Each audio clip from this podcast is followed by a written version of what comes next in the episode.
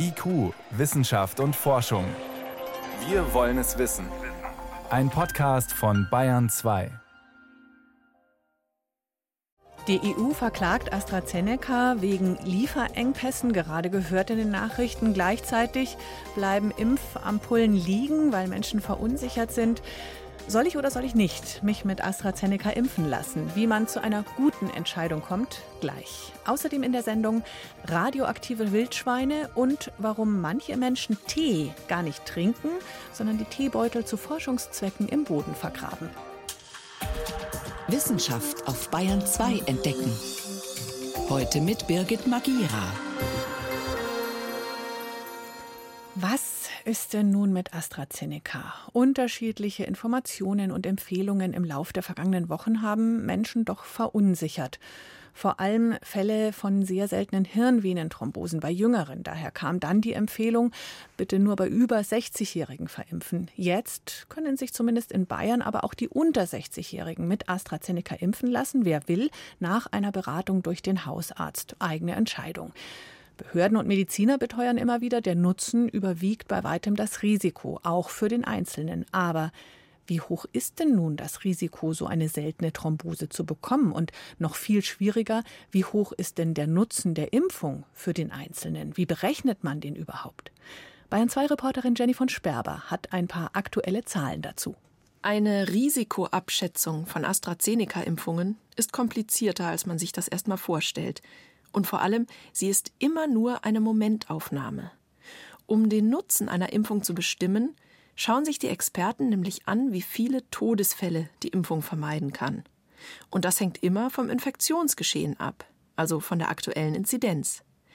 Die sagt uns, wie wahrscheinlich es ist, dass man sich mit dem Virus überhaupt ansteckt. Bei einer hohen Inzidenz ist der Nutzen einer Impfung also deutlich höher als bei einer niedrigen. Klar, die zweite Schwierigkeit, Risiko und Nutzen hängen stark vom Alter ab. Ein Beispiel. Über 80-Jährige bekommen keine Hirnthrombosen. Das Risiko ist gleich Null. Aber sie sind bei einer Covid-Erkrankung besonders gefährdet zu sterben. Der Impfnutzen ist deshalb besonders hoch. Das Zentralinstitut für die kassenärztliche Versorgung in Deutschland hat das durchgerechnet. Eine Million Impfungen in dieser Altersgruppe verhindern 570 Covid-Todesfälle innerhalb von vier Wochen. Bei den Jüngeren sieht es komplizierter aus. Für sie überwiegt der Nutzen nicht ganz so haushoch wie bei den Alten. Das Risiko, infiziert zu werden, ist für die unter 60-Jährigen momentan zwar höher, erklärt Dominik Graf von Stillfried, aber. Aber das Risiko, einen schweren Verlauf zu haben, mit Todesfolge ist eben bei den Älteren höher.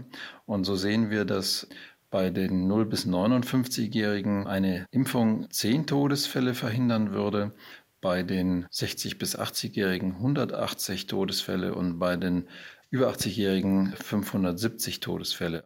Die Unterschiede zwischen den Altersgruppen sind also gewaltig. Bei den unter 60-Jährigen verhindert die Impfung nur noch 10 Todesfälle. Gleichzeitig könnten fünf Menschen an einer Thrombose sterben. Jetzt kann man aber die unter 60-Jährigen auch nicht alle über einen Kamm scheren.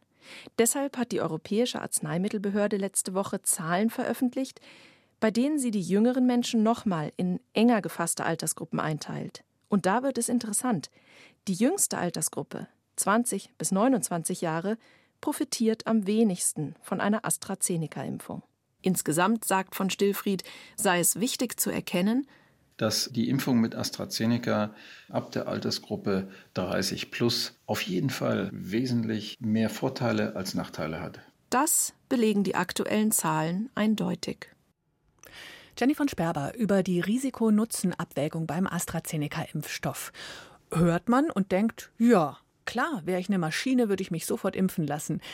Wir sind aber Menschen mit Ängsten und Skepsis vor der Sendung konnte ich mit Odette Wegwart sprechen vom Max-Planck-Institut für Bildungsforschung in Berlin. Und ihre Forschung liegt in der Schnittmenge von Psychologie und Medizin. Und ja, also wenn jetzt jeder selber entscheiden kann, sich mit AstraZeneca impfen zu lassen, nach Rücksprache mit dem Arzt, ist schon die Frage, sind wir Laien nicht überfordert mit so einer Abwägung? Das ist sicherlich keine leichte Abwägung, weil hier ganz viele verschiedene Faktoren berücksichtigt werden müssen.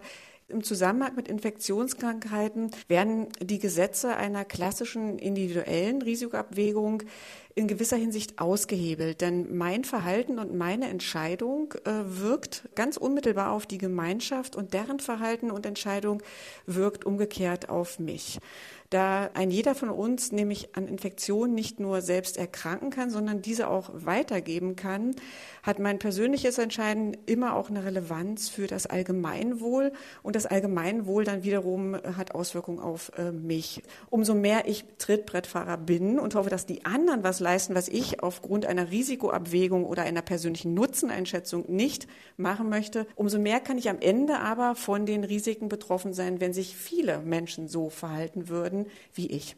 Aber der Wunsch oder die Hoffnung ist, sollen sich doch mal die anderen impfen lassen und dann bin ich auch safe. Das ist sozusagen genau das, was wir unter Trittbrettfahrer verstehen. Mhm. Das führt natürlich dazu, dass die Inzidenzen äh, nur langsam vermutlich runtergehen, weil umso mehr sich natürlich impfen lassen würden, umso schneller wir eine mhm. Herdenimmunität erreichen würden, umso zügiger wäre auch das Gesamtrisiko für mich kleiner, zu erkranken und zu versterben. Trotzdem das individuelle Risiko, genau da setzen vielleicht viele an und sagen, na ja, in dieser Gesamtzahl, da sind ja auch diese ganzen Demogänger mit drin und die, die nicht aufpassen und die, die sich sich riskant verhalten, wenn ich jetzt schön brav zu Hause bleibe und alle Abstände einhalte und kaum jemanden treffe, dann ist ja vielleicht meine Risiko- und Nutzenabwägung eine andere. Ja, wenn man gern die nächsten 20 Jahre zu Hause verbringen möchte, eingeschanzt. Äh, es reicht ja manchmal eben schon der eine Kontakt. Das Risiko sicherlich erhöht sich, umso mehr Menschen ich treffe. Aber jeder Kontakt birgt natürlich, kann mhm. sozusagen das hundertprozentige Risiko beinhalten, dass ich das Coronavirus dann bekomme und daran unter Umständen mhm. auch schwer erkranke. Würde es denn helfen, meinen Bauch und meinen Kopf in Einklang zu bringen, wenn ich mit Alltagsrisiken vergleiche? Wenn ich sage, wir gehen doch jeden Winter Skifahren. Das ist echt gefährlich, da die Piste runter zu brausen. Ich nehme am Verkehr teil, tausende Tote jedes Jahr. Mhm. Jetzt geh doch mal zum Impfen. Bringt es was, sich das so vorzustellen? Ich finde, das würde sehr, sehr viel bringen und das ist auch ein Appell, dass man eben auch Vergleichsrisiken benennt.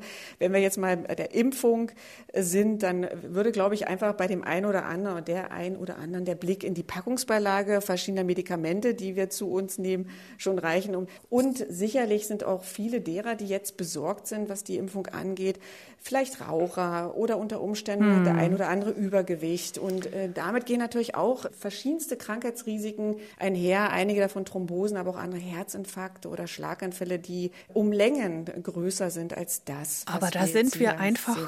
gute Verdränger. Und ist es am Ende nicht doch die Nachbarin, die die Impfung gut vertragen hat oder der entfernte Bekannte, der an Covid verstorben ist, der dann unsere Entscheidung letztendlich trifft für die Impfung? Ja, äh, da sprechen Sie einen wichtigen Einfluss an, nämlich den, ob wir Risiken selbst beobachten oder erfahren oder davon nur hören. Natürlich beeinflusst uns sehr stark, was in dem Kollektiv unserer Freunde oder in unserem Arbeitsumfeld passiert oder auch in unserer Nachbarschaft. Wenn wir sehen, dass es dort bei so vielen schon gut gegangen ist, dann wächst mein Vertrauen und meine Zuversicht. Da muss dann aber auch nur eine Sache nicht so gut laufen. Da bin ich dann wirklich nachhaltig verunsichert. Mhm. Und äh, das sind Mechanismen, die bringen wir so aus der Urzeit mit, als wir noch in kleinen Gruppen in der Savanne und sonst wo gelebt haben, noch ganz fern von Wissenschaft. Also wir bringen da wirklich so ein Steinzeitgehirn mit und haben es noch nicht ganz geschafft, uns in die digitalisierte Zeit, in die Zeit, wo Wissen auch leicht zugänglich ist, wo Statistiken und Zahlen gut zugänglich sind, hineinzuhieven. Darum verlassen mhm. wir uns eher darauf, was sagt uns der Nachbar, die Nachbarin, Freunde, anstatt den Zahlen zu vertrauen. Die wirken in der Tat immer abstrakt, sind aber am Ende die zuverlässigeren Informanten. Vielen Dank. Odette Wegwart, Psychologin am Max-Planck-Institut für Bildungsforschung, über Nutzenabwägung, Bauchgefühle und eine gute Entscheidungsfindung beim Impfen. Vielen Dank fürs Gespräch. Sehr gern. Bayern 2. Wissenschaft schnell erzählt. Das macht heute Johannes Rostäuscher und wir beginnen mit einer, ach ja, durchaus beruhigenden Meldung zur indischen Corona-Variante. Ich beginne jetzt trotzdem mal mit dem Beunruhigenden. In Indien grassiert ja gerade Corona vehement und das hängt womöglich auch mit der neuen Variante zusammen. Da ist sich die WHO noch vollkommen unsicher. Die B1617, die auch schon bei uns aufgetaucht ist. Jetzt aber das Beruhigende, jetzt, es gibt eine erste Studie aus Indien, ist noch nicht begutachtet, aber immerhin auf dem Markt. Und die gibt zumindest zur einer gewissen Hoffnung Anlass. Der Impfstoff, der in Indien eingesetzt wird, schützt höchstwahrscheinlich auch vor B1617. Und auch Menschen, die schon Corona gehabt haben und genesen sind, sollten eigentlich einen Schutz vor B1617 haben. Man hat getestet, ob diese Antikörper von diesen Leuten, also den Geimpften oder den Genesenen, die neue Variante im Labor neutralisieren können. Und tatsächlich, sie tun es. Es funktioniert etwas schlechter als beim Ursprungs-Coronavirus, also beim Wildtyp, aber zum Beispiel deutlich besser als bei der südafrikanischen Variante. Und das heißt jetzt konkret? Naja, das sind natürlich Laborversuche, aber die weisen sehr, sehr gut, sagen wir mal, darauf hin, dass die neue Variante nicht die Immunantwort aushebelt und dass man eben auch gegen sie impfen kann mit dem indischen Impfstoff Covaxin. Aber vermuten einige Experten, das ist auch übertragbar auf die Impfstoffe, die wir hier bei uns in Deutschland verimpfen. Mhm. Wie gesagt, Laborstudie, das könnte man natürlich und müsste man in der Bevölkerung untersuchen, aber das ist natürlich viel langwieriger und schwieriger und wird noch dauern. Aber immerhin, das klingt doch nach einer guten Nachricht und Teilentwarnung. Zumindest. Mindestens eine ja. Teilentwarnung, ja. ja, genau. Wir wechseln in den Straßenverkehr zu uns. E-Scooter sind, ich sage es jetzt mal ganz grob vereinfacht, die Lieblingsfahrzeuge von Betrunkenen. Oh. Ja, die Unfallchirurgie im Rechts der Isar München hat da eine Studie erhoben, haben zehn Monate lang alle erfasst, die von solchen E-Scootern direkt in die Notaufnahme gekommen sind. Waren immerhin insgesamt 60 Leute und von denen waren 36 Prozent, also mehr als ein Drittel, alkoholisiert, teilweise stark alkoholisiert. Die Verletzungen waren auch nicht ohne, meistens hat es den Kopf oder den Hals betroffen passt dazu, nur einer der Vorstelligen hat einen Helm getragen, als er gefahren ist. Und für ein Viertel immerhin der Eingelieferten hat das Ganze zu einer OP geführt. Ja gut, wenn ich total betrunken bin, denke ich nicht mehr an einen Helm, oder? Das passt irgendwie zusammen, leider. Das passt zusammen. Die beteiligten Mediziner sagen deswegen trotzdem nochmal, setzen Sie den Helm auf. Der ist gar nicht vorgeschrieben, aber bitte trotzdem mit Helm fahren. Natürlich nicht betrunken, das ist vorgeschrieben, dass man das nicht tut. Und die haben den, machen den Vorschlag, man könnte ja mal fahren üben, zum Beispiel auf einem Parkplatz, bevor man sich sozusagen in die Freiwildbahn des Autoverkehrs begibt. Okay, die zusammenfassende Warnung, auf keinen Fall betrunken fahren, dafür bitte mit Helm und vielleicht vorher ein bisschen üben. Und jetzt noch eine schöne Nachricht für das Klima. Solaranlagen sind ansteckend. Das hat das Potsdam Institut für Klimafolgenforschung herausgefunden. Wie jetzt ansteckend? Also sagen wir so, wenn mein Nachbar eine hat, will ich auch eine. Hm. Die Daten stammen zwar aus den USA, aber sind offenbar gut übertragbar auf unsere Verhältnisse. Die haben da mit Satellitenbildern und Daten aus den Einwohnermeldeämtern und auch über das Einkommen der Menschen das angeschaut und verglichen und Ergebnis der wichtigste Faktor, sich überhaupt einen Sonnenkollektor oder Solarzellen aufs Dach zu schrauben, ist die Nachbarschaft. Also hm. nicht meine Freunde, nicht mein Einkommen, kann ich es mir leisten oder nicht, nicht die sozialen Netzwerke, ähnliche ähnliche Empfehlungen, sondern hat es mein Nachbar. Und man kann das so genau messen und sogar sagen, die Ansteckung nimmt exponentiell mit der Nähe zu und umgekehrt ab. Pro 100 Meter Abstand zum Solarzellennachbarn halbiert sich die Wahrscheinlichkeit Verstehe. auch selber zu Das bauen. ist schön. Vielen Dank, Johannes Rostäuscher, für die Kurzmeldungen aus der Wissenschaft.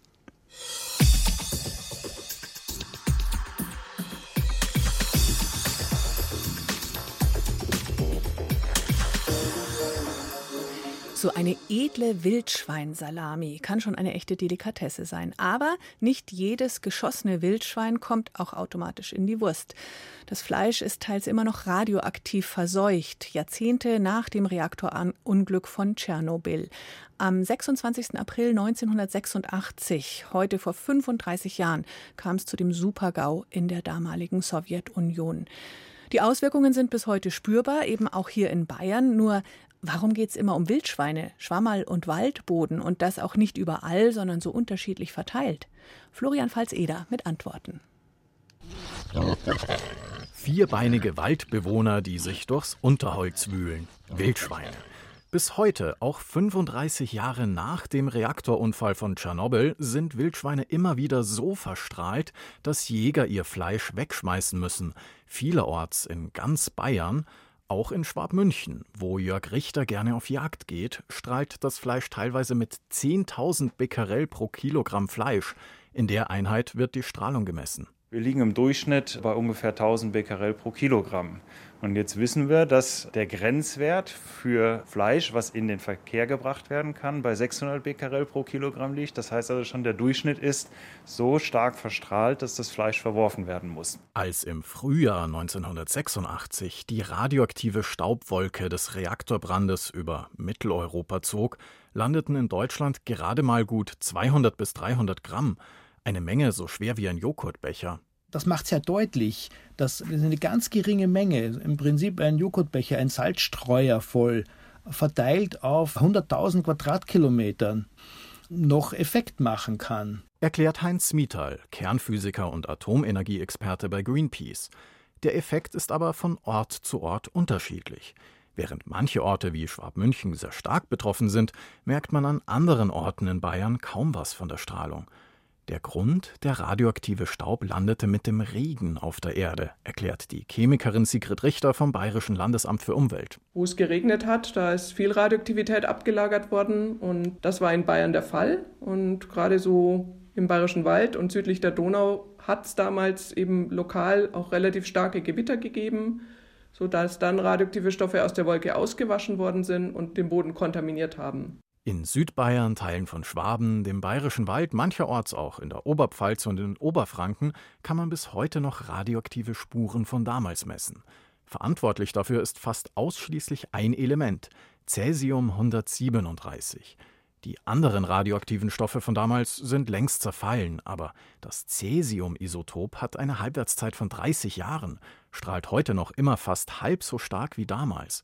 Interessanterweise aber nicht überall, wo es damals regnete. Auf offenen Feldern und Äckern etwa ist seitdem viel Cäsium 137 in tiefere Erdlagen gepflügt, weggespült oder fortgeweht worden. Getreide, Gemüse oder Viehfutter von dort heute bedenkenlos ess- oder fressbar. Ganz anders dagegen schaut es aus bei Wildschweinen und Waldpilzen. Der Grund dafür liegt im Wald. Die Pflanzen nehmen die Radioaktivität auf. Das Laub fällt auf den Boden oder sonstige abgestorbene Pflanzenteile sind auf dem Boden, sie verrotten und sie sind dann wieder im Boden und werden wieder von den Wurzeln der Pflanzen aufgenommen. Ein Kreislauf. Das Cäsium landet wieder und wieder auf dem Waldboden und bleibt dort liegen, in der oberen Humusschicht bis 20 cm Tiefe, dort wo vor allem Pilze wachsen. Pilze haben ja sozusagen diese Myzelen, die so große Flächen einnehmen. Der Pilz zieht die Nährstoffe von einer größeren Fläche her. Daher konzentriert der das nochmal auf. Und wenn Wildschweine das dann essen, dann konzentrieren die das auch nochmal auf. Erklärt Heinz Smithal von Greenpeace. Waldpilze sind also in vielen Regionen Bayerns noch belastet. Allzu viele sollte man nicht davon essen. Wildschweine aber halten sich nicht an menschliche Verzehrempfehlungen. Die Vierbeiner verschlingen in manchen Jahren Unmengen an Pilzen und wühlen im radioaktiv belasteten Waldboden nach Nahrung. Gerade dann ist ihr Fleisch auch sehr stark verstrahlt. Wenn die Speisekarte dagegen mehr Früchte oder andere oberirdische Delikatessen anzubieten hat, hält sich auch die Strahlung in Grenzen.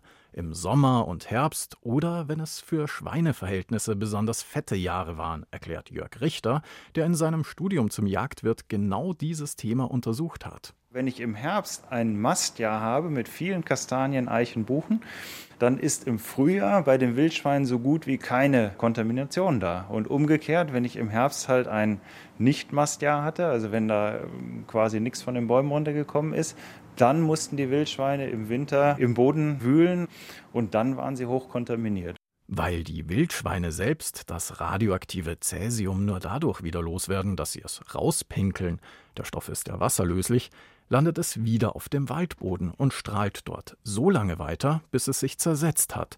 Nach weiteren 30 Jahren wieder um die Hälfte und wieder und wieder, erklärt der Kernphysiker Heinz Smithal.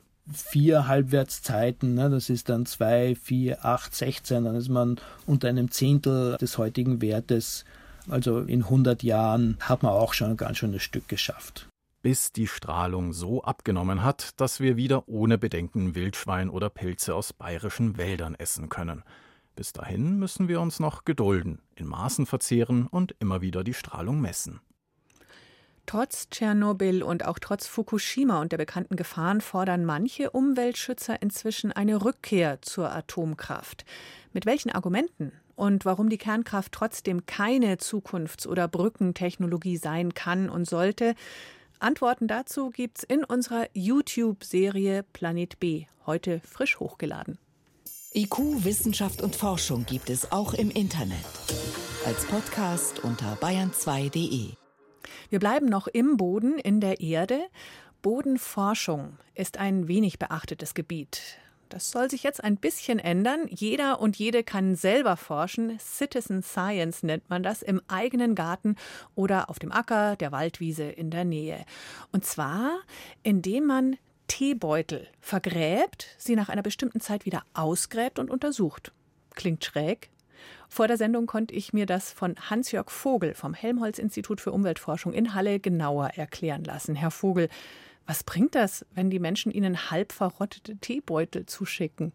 Ja, es würde uns interessieren, inwiefern wir mit einem solchen einfachen Experiment tatsächlich einen guten Überblick bekommen über die biologische Aktivität unserer Böden. Wir haben innerhalb von kürzester Zeit 4500 solche kleine Werkzeugkoffer verschickt. Das liefert uns Daten über bis zu 9000 Böden.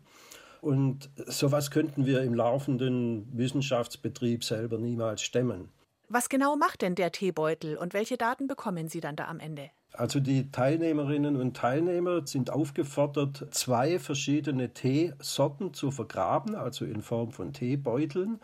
Das ist ein Grüntee, der besteht hauptsächlich aus leicht zersetzbaren Blättern und ein Roy-Busch-Tee, das ist eher holziges Material. Und diese Tees werden den Bodenorganismen praktisch angeboten zum Fraß für drei Monate und die Beutel werden vorher gewogen und die werden nachher gewogen. Und aus der Gewichtsdifferenz kann man sich ausrechnen, wie viel von diesem Tee verstoffwechselt wurde durch die Mikroorganismen.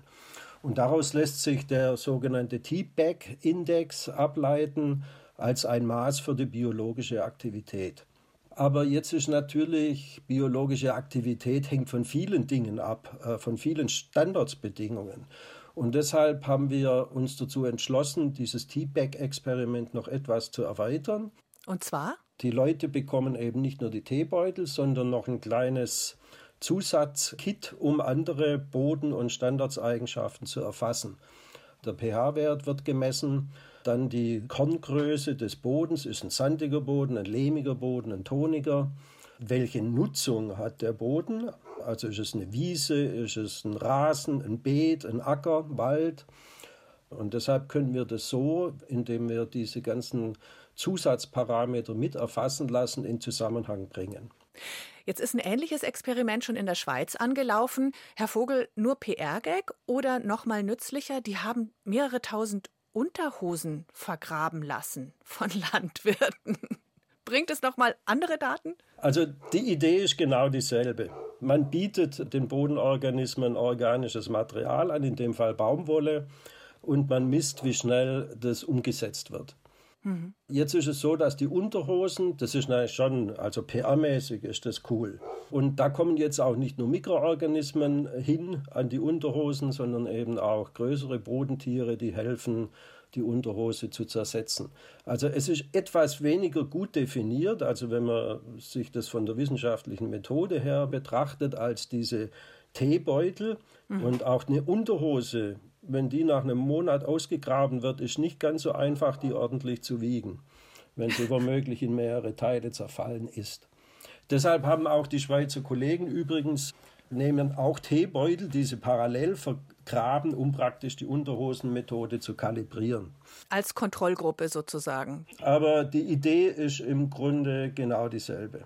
Mhm. Und es ist öffentlichkeitswirksam, wie man auch sieht. Ja. Genau. Und wer hier in Deutschland noch mitmachen möchte, ein paar Kits können Sie noch verschicken. Ich sage nochmal die Adresse im Netz unter expedition-erdreich.de. Bodenforschung mit Bürgerbeteiligung, Citizen Science. Hans-Jörg Vogel war das vom Helmholtz-Zentrum für Umweltforschung. Vielen Dank, Herr Vogel, und eine rege Beteiligung wünsche ich.